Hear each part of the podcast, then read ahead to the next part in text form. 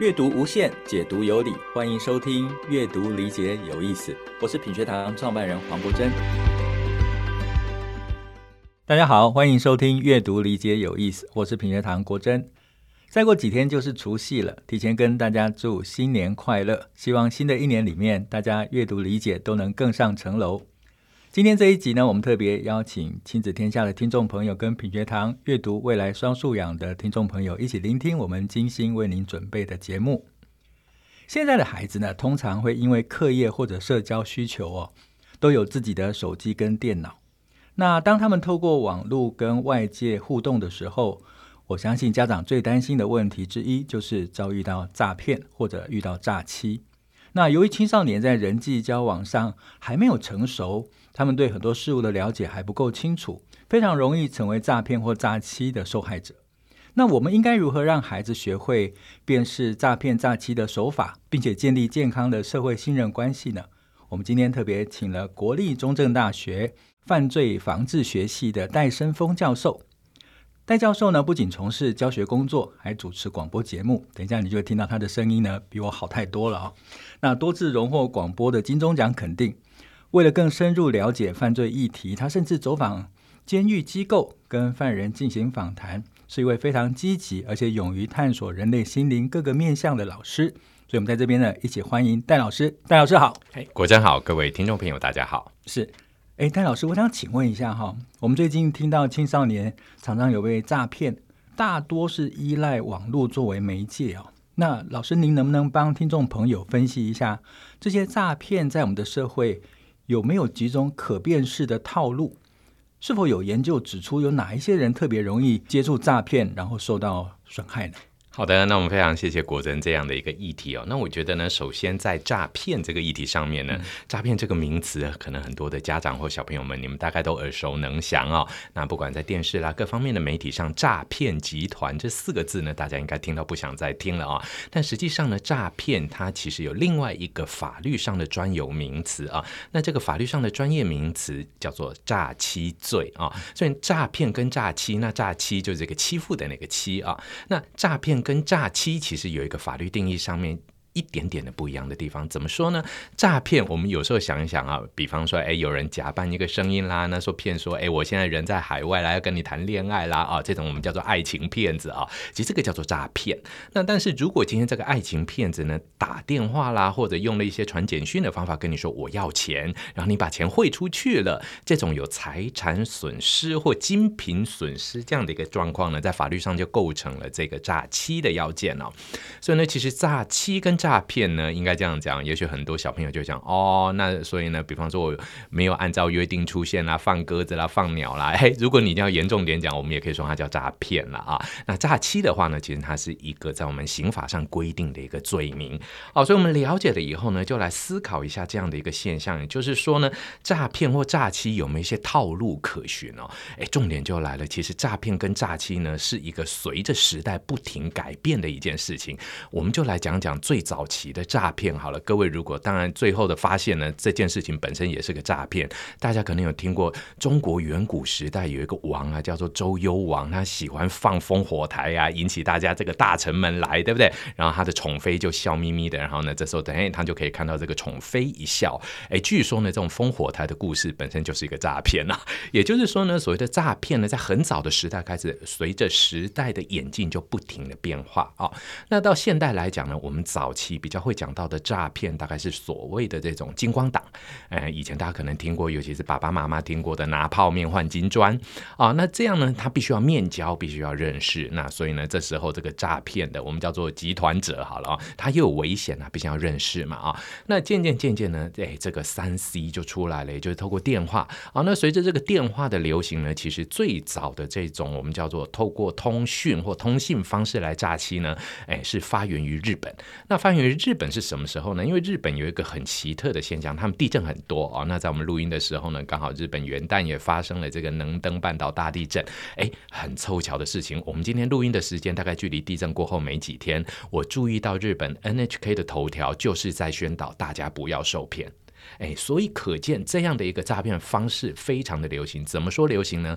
因为日本地震太多了，所以如果各位有去日本玩过，你会发现它的这个公共电话亭呢，会放着一本黄色的电话本。那这个电话本里面呢，是实名记载，以方便地震的时候大家可以联络。哎，谁不见了？谁家里少了个谁？这样的一个样态。哎，这时候就被诈骗集团的这些我们呃算是一开始是小流氓啦，或者这些小屁孩呢，是盯上了，他就乱翻翻电话簿里面找一些老一点的名字。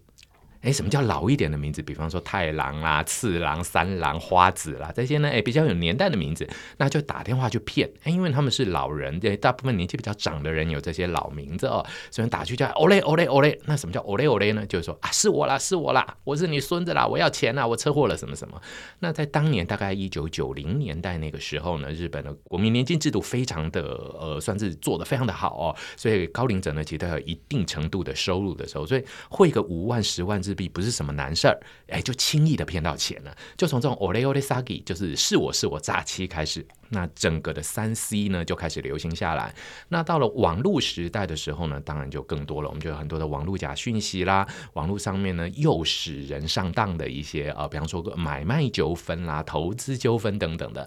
那这些东西呢，当然它所有的套路大约不外乎呢，制造一个情境，让你感受到第一，要么有利可图；第二，要么感觉到非常的恐慌。那它的大概这两种套路跟这两种情境呢，也会是我们在教导小孩们呢在做。试诈或者是反诈的时候，一个非常重要的一个入门砖。这边有讲到说哪一些人特别哈？哎，其实我这个可以回馈一下哈，在我们阅读上面呢、啊，最容易错读讯息的，就是没有多停下来思考的人。就是说，我们读到一个讯息在头脑里面，然后就想说啊，一定是我认知的那个样子。所以刚才听到那个诈骗电话的套路，就是“哦嘞哦嘞”哈，这个就是我我我。那在这种情急的状况下面呢，就不会仔细思考。然后马上就联想到说啊，我的啊后辈可能是孩子或孙子，可能遇上问题了，那我要赶快汇钱给他。没错，嗯，那所以在这种，例如说过去比较这种电话诈骗，其实现在还是大量的有电话诈骗。那怎么样能够帮助我们在初步就能够有一点点防御，或者有一点点辨识的条件？应该具备什么样的想法或观念？好，那我觉得老师您刚刚提到的这个 idea 蛮有趣的哦。也就是说呢，我们如何分辨这个电话的真假这件事情啊？那其实您刚刚提到一个点呢，更容易让我们去思考，就有没有一些人呢，在这个诈骗的套路上呢，比较容易受害？那这个就很麻烦。怎么说呢？我们这一般在犯罪学的研究上面，其实犯罪各位呃家长们，我们一定有一个准则。这个准则是什么呢？犯罪这件事情呢的第一个构成要件就是加害者的存在，所以有加害者自然就有被害者哦。所以呢，我们一般来讲，尤其在犯罪论的观点来说呢，我们通常会尽量不要去苛责被害者的类型，否则很容易会大家说哦，你是容易被骗的哦。诶，那但是换一个角度上面来讲，到底有没有特别容易被骗的人？我们倒觉得呢，在这个诈骗集团或诈欺的手法下呢，每个人都会被骗。其实，在他们手中呢，他们只有一个。非常灵敏的一个经验触觉，他会很清楚的知道，这个在我们日本很多的研究里面，实证研究都知道如何让诈骗集团放弃你不骗你。其实他们能够在一分钟之内就决定这通电话骗不骗得到手。那我们真的呢，哎，透过实证研究就发现，不管他用怎样的话术跟套路去算呢，各位在诈骗集团的这种攻击之下，能够全身而退的时间只有一分钟。这一分钟呢，甚至比就像这一次日本空难时间还要短，日本空难还有九十秒，但是呢，实际上诈骗集团它可以在一分钟之内就辨别你能不能够被他骗到。那至于能不能够被他骗到，他当然会从非常多的一些讯息，比方说呢，诶我们今天呢讲电话的一个口气、语气、回应度，或者还有一个很重要的。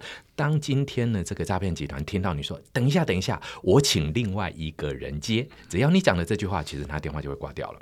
原因在哪里呢？因为诈骗集团知道，这个时候你可能有一个求助者，这个求助者是一个理性状态的人，他可以给你一些建议的时候，他就知道他骗不了你了啊。所以呢，其实这是一个很有趣的一个点呢，也就是说，在试诈反诈的过程中，如果我们用的是电话的这样的一个媒材的话呢，其实就讲这句话：“等一下，等一下，等一下，我去找另外一个人，你稍等我一下。”他电话就会挂掉了。嗯，我觉得这很有趣哈。我刚才这样子一听啊，的确是这样子。就是呃，我们在电话里面，诈骗集团他不断用语言把我们给 isolate，就把我们关起来，是，然后把我们放在一个被他控制的情境底下。那它又激起了人两种心态。诈骗，我刚才听老师讲，可能就两种，一种就是你有利可图的时候，对，那你的贪念起来了，就想说，哎，其他东西都放掉，把一些原则性的东西都放掉。那另外一种就是恐惧，我有了恐慌之后，那可能一些会注意的细节也都被我们给排除在外，所以我们就非常专注的在听他。甚至直接就做反应，就不会多花时间去思考。对，的确没有错。而且呢，这个诈骗集团还会有一些套路，比方说有利可图的时候，他会这么跟你讲：你千万不要跟别人说，否则利就会变成二分之一，因为另外一个人分了你的本利。诶，这时候很多人就觉得啊，有人来分，那我不要，那很自然就不会求助。那在恐惧状态的时候呢，他们通常会用的方式就是很压缩的时间，说你如果不处理，一分钟后我就送检察官。我说，你如果不马上汇钱过来，一分钟后你的账户就被冻结，你的健保卡立即就会被锁卡，类似这样，而且他会非常海量的资讯，把非常多被害者的这一些照片传给你看，攻击你脆弱的心灵。那这时候你甚至会害怕去求助，你会觉得，如果今天我没有照做，我被打成这样，那我周边的人肯定会被打成这样哦，很多很多的一些幻想就出现，那这时候他就可以顺利骗到你。所以，我们还是会蛮鼓励各位听众朋友，尤其家长可以教导小孩子们一件事。电话这件事情上面来讲，其实我们现在大概占百分之七十的诈骗还是透过电话啊，那剩下的大概是百分之三十这样子。那这百分之七十的诈骗电话，其实可以用这样的方法，就是哎，我找另外一个人听，或者我找我爸爸妈妈来听，一般来讲，大概就可以阻绝这七十趴的被害现象。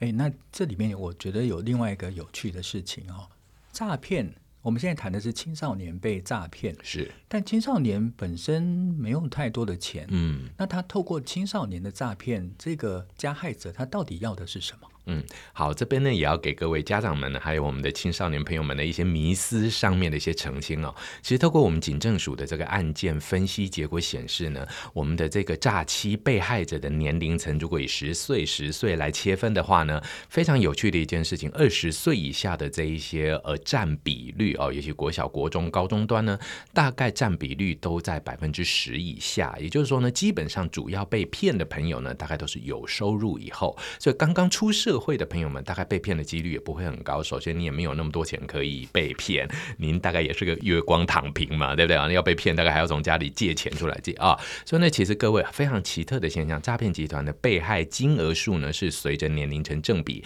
也就是年纪越大的，手边有点闲钱的，有点储蓄的，那这时候呢才是我们诈骗集团最想去攻击的目标。所以年轻朋友们呢，其实很多人就会觉得啊、那太好了，听戴老师的讲法，我不会被骗哦。其实不是，而是。那对于青少年之诈骗，它的这个样态呢，走的是非常奇特的模型。那这个模型是什么东西？它可能不骗你的。钱，因为你的钱没有意义，但是他会用另外一个东西比钱更珍贵的东西来骗你。他骗你的什么？他骗你的人。哎，这时候很多家长就怕了，骗人？难道是不是我的裸照被人家给抓包了，还是我什么这个人资讯被上传？哦，不是，那是少年性剥削条例里面的，那跟诈欺诈骗倒还没有关联哦。那我会蛮建议呢，各位有机会可以我们另外录一集呢，来谈谈那个少年性剥削的现象。那把少年性剥削现象拿掉了以后呢，其实为什么青少年是诈骗集团喜欢用的人呢？这个人就叫做各自。个人资讯，那这时候呢，很多的青少年会有一个误解，会觉得，哎呀，反正我是青少年，我在法律上没有完全的责任，我的个资也不是什么重要的事情。错，你的个资是你一辈子的事情。那第二个迷思再提供给各位思考的，很多青少年朋友这边呢，老师就要请问大家，如果您正在收听的话，请问你有几个网络身份？哇，以现代的样态来讲，像戴老师个人大概就有七八个。啊。那当然呢，各有各的玩法啦，各有各的一个用处。好，那但是就回到这个点，很。多多人就会这样讲，老师，其实只有我身份证那个才是真正的我啦。你放心，另外七八个都是假的。哎，各位听众朋友，这边一定要厘清的就是，在网络上，只要你注册了有账密，就是真的。那就是网络上的真实，所以呢，即使你虚幻中是虚假的，但是你网络上的真实，它连接的实际上就是你现实生活中的真实。我们就举例来讲，很多人在早期会去办很多的这种现金卡，那或者就是说会一些虚假账号等等，或者很多人，比方年轻朋友们在换工作的时候呢，有很多的这个银行账户，因为大家的汇款银行不同，可能家里面叠了五六本的账本，那这时候呢，很多年轻朋友会这么觉得啊，这个我没有用哦，反正老板不会汇钱进来。你要就给你吧，你要去抽股票就去抽吧，你要去做什么就去做吧。结果后来所有事情事发以后，它连接的都是真实身份。所以这两点，请各位一定要知道的事情就是，即使你今天保护好你的真实身份，就是你的身份证啊这些东西是真实的，你都保护的很好，你网络上也是真实的你。所以呢，个资才是这些诈骗集团要用青少年的最重要的一个工具。所以一般来讲，青少年被诈骗呢，金额都不高，大约就是仅止于一些我们叫做游戏点数纠纷呐啊，那或者就是像是这个演唱会门票买卖纠纷啊，像之前什么哎外国天团来的时候啊，啊那很多我们就发现非常多，在那个阶段的时候，尤其在演唱会的开始前三天开始，这种诈骗的这种报案量就增加，因为他呢付了钱却没有拿到票，或者付了钱拿到黄牛啦、芭乐票之类的，那这些大概都可以定位成为是买卖纠纷啊。那当然这些是追得回来哈，如果今天我们警方呢其实去追的话呢，可以找得到当事人。好，那但是第二个部分就要提供给各位，就是所有的个人各自，包含网络上你没有用的，都是真实的个资，都不能给人的。刚才啊、呃，老师谈到哈，在电话里面有套路，是。那老师也在呃说明的过程里面谈到网络上面的真实身份跟假身份。那实际上网络上面，不管你创造多少的假身份，或者是多重的身份，它连接到的还是背后那个真正的人。所以或许在这个过程里面，呃，加害者诈骗集团他要的不是你现在此时此刻所拥有的。呃，有价值的东西，而是你未来累积下来可以为他带来未来更有价值的东西。那包括我们的个资，包括我们跟父母之间的某些讯息的关联性，或许这些都是我们不知道更有价值的内容。那我们就要把这个问题带到网际网络里面了，因为呃，以孩子来讲，他在电话上面可能接触的机会也不大。那很多孩子其实也还没有真正有手机，就算有手机，他也是在网络上面玩游戏。所以，我们看到更多的网络上面的诈欺或诈骗，其实跟孩子玩游戏是有关系的。用了爸爸妈妈的卡，然后去买了很多虚宝，然后跟别人在网络上面做很多呃点数上面的交易。电话在诈骗诈欺有套路，网络上面有没有？好，这个问题非常的重要。网络诈骗的套路跟电话诈骗的套路就是完全不一样的。因为电话你会听到，就哎，妈妈你来接，至少有一个就一直对一直滑下去了。对对对，而且网络诈骗最可怕的一件事情，嗯、也完全颠覆了我们教育界到目前为止所有教育的想象。我们都会告诉大家说，从小就这么教育小朋友，不要跟陌生的叔叔一起走，不要跟陌生人回家，不要开门，不要让陌生人进来。我们把“陌生”这两个字呢贴上了如同洪水猛兽的标签。我们告诉他们呢，认识的的人才是值得。信赖的人，见过面的人，爸爸妈妈介绍的人才是值得信赖的人。哇，这样的一个教育呢，在现在诈骗，尤其青少年诈骗这件事情上面呢，竟然被攻破了。那我们的这个实物的资料，从案件量上来看呢，青少年诈骗呢，被陌生人所诈骗得手的可能，就像刚刚讲的电话诈骗呢，比例大概在一成以下。另外的九成都来自于非常熟的朋友。所谓非常熟的朋友，就一起玩，哎，比方说一起玩游戏啦，或者一起组一个什么什么团啦，这样的。一个朋友，麻烦就来了。问题是，他们都会只知道对方的账号，所以与其说他是熟识，不如说他是一个虚幻的认识这个人。他认识了一个账号，而这个账号呢，在呃所谓的游戏啦，或者是一个网络的包装的背景之下呢，显得如此的完美，显得如此的合作。那我们就会这样想，在打游戏一定是合作的一方嘛，我们才会组成一团。所以呢，这一团呢，即使我们拥有各自不同的利益取向，比方说，我想要多拿一些天币，我想要多拿一些点数，但是至少大家的共同利益是一致的，就是赚点数。所以呢，这很容易让青少年在网络上产生一种假象同调感。什么叫假象同调感呢？就是啊、我在这里，我有我的 partner，有我的好啊，马吉在这个地方，因为我们做的事情是同一件的。他殊不知呢，其实这些账号里面。不知道哪一个的样态是什么，真实样态是什么？首先他并不清楚，所以就回到这个部分上面来讲呢，呃，青少年朋友跟儿童呢，最常被诈骗的这个加害者的来源呢，其实就是所谓网络上的熟识账号。诶，这个一定要讲得很精准，而不是网络上认识的朋友，那跟的朋友没有关联，他是熟识账号。那甚至呢，这个账号呢，我们的这个被害小朋友呢，可能一辈子都不会见到他，也从来没有见到面过。那这时候呢，妈妈就去追问，当他发现卡被刷爆的时候，妈妈去追问谁谁谁，小朋友会答不出来，因为他没有谁，他是一个账号。所以呢，这时候就颠覆了父母的想法。那父母就会说：“我不是叫你不要跟陌生人。”人在网络上聊天吗？小朋友就忽然间满头问号。我跟他很熟啊，我跟他认识了，你生我十年，我跟他认识六年，难道我有差到哪里去吗？的那种脑袋就出现了，所以呢，亲子沟通的问题就出现了。那这时候爸妈就一直很生气的说：“那我锁你手机，那我今天要锁功能，不让你跟陌生人有接触的机会。”那更刚好，更刚好把这一些熟识账号的重复加害性呢更加集中起来。小朋友因为他没有办法认识新的人，没有办法获得更新的资讯，反而更被锁在这些成天骗他的账号里面。那这样子的一个危险性，其实就是青少年诈骗套路里面最严重的一种。哇，我觉得这个太重要的提醒了哈，嗯、因为的确在网际网络里面，个人身份真假难辨，是，而且它形成一个非常紧密的信任圈，因为他在外面可可以有外面的朋友，但是每天打游戏的那种共同冒险泛滥的那种革命情感，反而让这群人连结性更强。不过我觉得这讨论也很有趣哦，但又回到了真实生活里面的啊，我粗浅的了解，其实一样在犯罪的情况下面。真实生活里面被骗的绝大部分的都是好朋友才会骗你，哎，其实是哎，是尤其投资诈骗，投资诈骗十之八九的好朋友才骗是，或者是一个拉一个，对对对，对，对，对，对，然后那种过去的这种多层次传销，其实也是一样，就是一个拉一个，是。所以整体看起来，虽然网际网络上面我们并不了解对方，但是在我们跟对方互动的过程里面，他却在我们心里面创造一种真实感。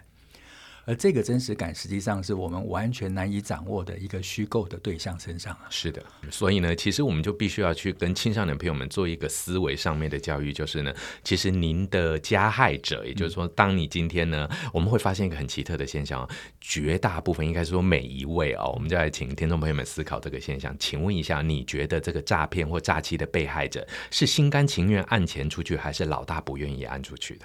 都心甘情愿，对，就是这一点。所以呢，这也让诈欺罪的第二个要件就必须要出现什么呢？他们叫做合作型的犯罪。哎，所有的人都觉得很奇怪，比方杀人，我今天要被杀，我当然跑啦，对不对？我今天当然是逃啊，呼救啊。所以一般来讲，所有的犯罪加害者跟被害者是站在对立面的，也就加害者对被害者施暴，或者加害者对被害者呢施以犯罪手段。那但是呢，最奇特的就是诈欺，诈欺是加害者呢跟被害者手牵手，或者是呢心连心，一起走到 ATM 前面按下送金，按下汇出那个按键。所以呢，从这个角度上面来讲呢，你就会知道诈欺跟诈骗它对于我们。的心理运作跟心理的操弄，它有多么精巧的手法了。嗯，哎，这里我觉得就要进到后面一个我觉得很关键的问题哦，因为我们大部分的听众朋友都是啊、呃、老师或者是家长哦，呃，作为老师家长，其实很关心的就是那我要怎么去跟孩子沟通跟说明这件事情？因为直接把他手机说我把你封锁，像老师刚才讲的，我把你封锁了，那可能引来的是更大之间亲子跟老师学生之间的冲突。那教他说你不要。其实我们小时候也经历过的，你说不要，我偏偏要试看看。对，因为我们研究也发现过，越说不要的呢，越具有吸引力。是，哎，这是一个很有趣的现象。是，对。所以怎么办呢？就是我们要如何跟孩子做有效的沟通？那又不能够像以前讲大道理。现在孩子其实听大道理太多大道理了，所以他也会疲倦。怎么沟通？啊、嗯，我觉得一个沟通很重要的方法就是呢，家长跟老师必须要用案例的方法来做教育。啊、嗯，也就是说呢，其实呢，诈欺这件事情呢，万变不离其宗哦，也就是所谓的这个加害被害的共同合作，然后呢，还有一些使用诈术上面的一些技巧。那当你发现呢，有一些人讲话呢，开始不是那么的跟你日常生活中接触有关联的一些议题，比方说，哎，我有好机会要告诉你哦，我说你这样看起来很可怕哦，类似这样子的一些呢，转换话题的机会的时候呢，其实我们要可以教导小朋友在案件上呢，可能要有一些警觉性哦。所以呢，我觉得呢，在我个人做这一种教材的编纂，还有反诈的一些呃演讲经验中呢，我们会发现呢。与其一直讲理论，或者你不要，你不要，你不要，不如最简单的就是说，现在的样态是这样，嗯、啊，也就是说，那我们先把案例说出来，就哎，那我们可以一起来讨论啊。我会蛮鼓励老师在教育上呢，可以用这种案例共同讨论的方法，然后呢，让小朋友写写学习单啊，用新的方式来做批改。嗯、那家长的话呢，比较重要的倒是可以站在一个就是说呃个人资料的保护这个立场上啊，那要让小朋友知道呢，这个个人资料外流所带来的危险。但我觉得这些都是案例。力上比较能够带动大家的学习兴趣。嗯、我讲到这个地方呢，其实我自己心里有点心虚。怎么说呢？其实这边也就是诈欺的最后一个魔掌就在这个地方。诈欺犯罪是所有的犯罪类型里面呢，快速变化最快的一个，它的速率非常非常的快。所以当我们开始讲案例的时候，各位老师、各位家长，其实就代表这个案例不会发生了，因为它过去了。他们已经有新的东西出来，比方说最近最新的，这也是我们自己犯罪防治系的学生都被骗的，它叫做善良诈欺，它欺骗你的善心。啊，那像这种善良诈欺的出现呢，或者是善良企业投资诈欺啊，这个东西的出来呢，其实都会让大家觉得。怎么连我们最后的一点善心，我们台湾人最引以为傲、最美的风景，你都要骗？那其实呢，这就是诈欺跟诈骗的本质哦。所以这些部分呢，我们都觉得呢，提高警觉这件事情之外呢，啊，我们也是希望呢，政府能够在这个金融管制的后台啊，还有一些呢，未来在网络讯息的一些筛选上面，能够多协助我们啊人民。那当我们也知道政府正在做一些变化跟努力，那我们希望这样的变化跟努力呢，以及做好我们的反诈、识诈以及。及相关法律教育这些部分呢，能够未来有效的抑制诈欺跟诈骗的发生。嗯，的确，呃，我们个人的防范跟注意是一个重要的防线。那外面如果有外加的力量，能够进行更严谨的管控，甚至是宣导，那我想对整件事情的推展哈，好的结果的推展呢，会比较有帮助哦。那其实刚才老师讲到一个，我头脑里面有想到一件事情，就是实际上有一个例子哈，呃，我朋友的小孩。他就遇到一个情况，就是他在网络上面认识的，一样是打 game 认识的朋友，感情很好啊，每天花了一个钟头、两个钟头在线路上面这样子打。那他就开始在打的过程里面，不时的听到那个朋友跟他讲说：“你可以帮我一个忙吗？”我觉得这就回到刚才老师所讲的那个良善的诈欺这件事情。呃，可能某种良善诈欺是立了一个很大的名目。可是另外一种，我后来知道那个事情的发展，当然后面很好的解决掉了哈，是借由他在跟朋友孩子的沟通中间呢，不断的透过请他帮个忙，而那个孩子是个善良的孩子，他说好啊，上面跟你已经有那么默契，像是朋友一样，所以也就因为帮朋友，成为他觉得这件事情是可以做的，而不断的陷入对方所设的圈套。那我觉得在年轻的小朋友身上，其实帮朋友，这是我们一直宣导说，你要帮助你的朋友，你要哦随时关心别人。结果这样子的一种家里面很好的教养，跟这个好孩子的良善，就被应用成为不断的陷入他被骗的圈套里面。当然最后没有什么财务的损失，但那个过程的确就提醒到了刚才那个良善，不一定是大的项目，可能在对话里面的某些小小的引导。可能都背后都有动机在，嗯，的确没有错。我们就会发现呢，其实刚刚老师您提到的这个手法呢，我们把它叫做 “foot in the door” 啊。嗯、那什么叫 “foot in the door” 呢？就是小偷要进人家家门，他脚在门槛里策略，蹑手蹑脚，一步一步，一步一步，慢慢的踏到你屋子里面来那种感觉。嗯、那其实人的心很好玩哦。怎么说呢？比方说，就像刚刚您提到的，哎，帮我一个忙好不好？通常第一通大概就哦不要了，我也很累。第二次，那你再帮我一个忙吗？如果你心软了，这时候人的心理状态会忽然间的改变，改变成什么呢？OK。I can change，我可以被你所改变，我可以是个 changeable 的人，我可以是一个有改变可能的人。所以各位都知道呢，我们美国的这个总统大选里面，曾经不知道是谁用了非常炫的这个口号，就叫 change，对不对啊？其实 change 这件事情呢，重在人的心里面是一个非常大的一个心理作战。那这个心理作战告诉你是说，其实 change 这件事情呢，反向告诉我们的是说，其实你也不是那么坚强的人，我两三句话你就会变了。然后呢，当你变了以后呢，你就会告诉自己，对，我可以变，所以我下次就可以听你的话。所以各位呢，这个才是一个很可怕的心理运作的历程。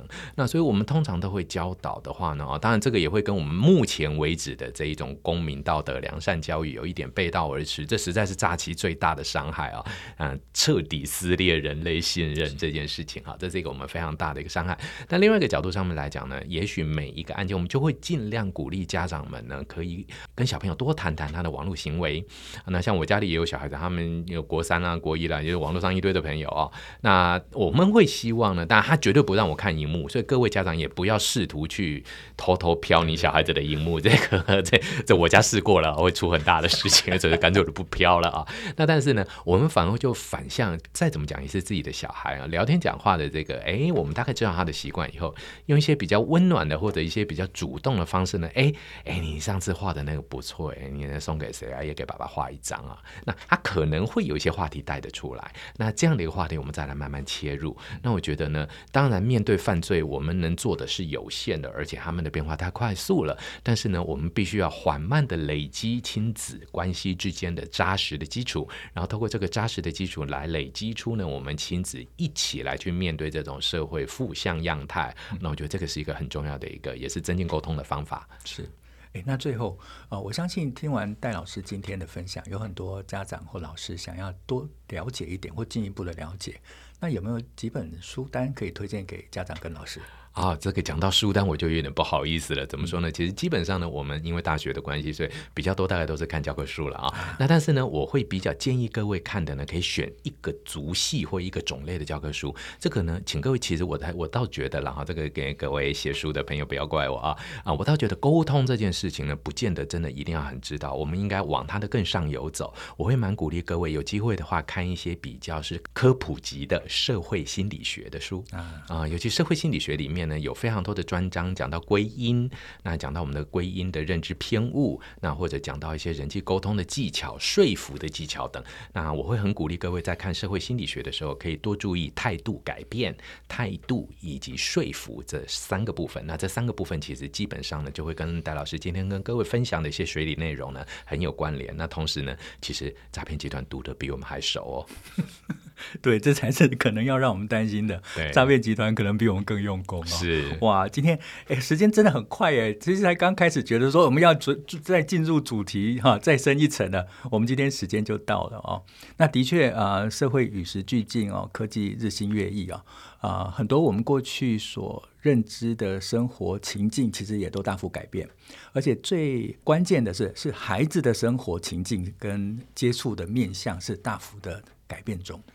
那我们过去生活上会遇到的关于诈骗或信任的问题，实际上孩子也会在网际网络里面遇到同样的问题。